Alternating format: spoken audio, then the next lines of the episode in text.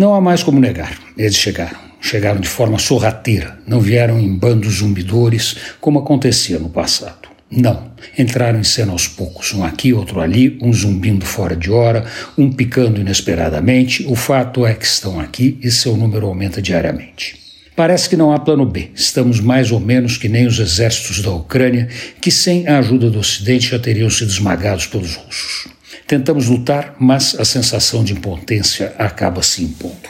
A solução são as raquetinhas de choque que, bem usadas, fazem um estrago nas linhas inimigas mas mesmo elas, como dependem da força humana, nem sempre são capazes de dar conta de todos, e se sobra um, é ele que vai zumbir no seu ouvido justamente quando você acha que vai dormir. Com o calor e a chuva ajudando, eles devem proliferar, se multiplicar exponencialmente. Tomar a cidade de assalto, se bobear voando até o nono andar dos prédios de apartamento para aumentarem suas reservas de sangue fresco. Como acontece todos os anos, eles devem vencer.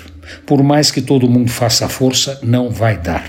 Os pernilongos devem vencer mais uma vez. O ambiente é favorável a eles. As mudanças climáticas são favoráveis a eles. A falta de cuidado, o desleixo, o lixo acumulado e a água empoçada são favoráveis a ele. Além disso, os mosquitos aprenderam a trabalhar em bandos mistos com diferentes espécies se ajudando, no objetivo maior de chupar o máximo de sangue no mínimo de tempo, eles têm alcançado marcas expressivas que podem fazer esse ano o melhor depois da pandemia. Antônio Penteado Mendonça para a Rádio Dourado e crônicasdacidade.com.br.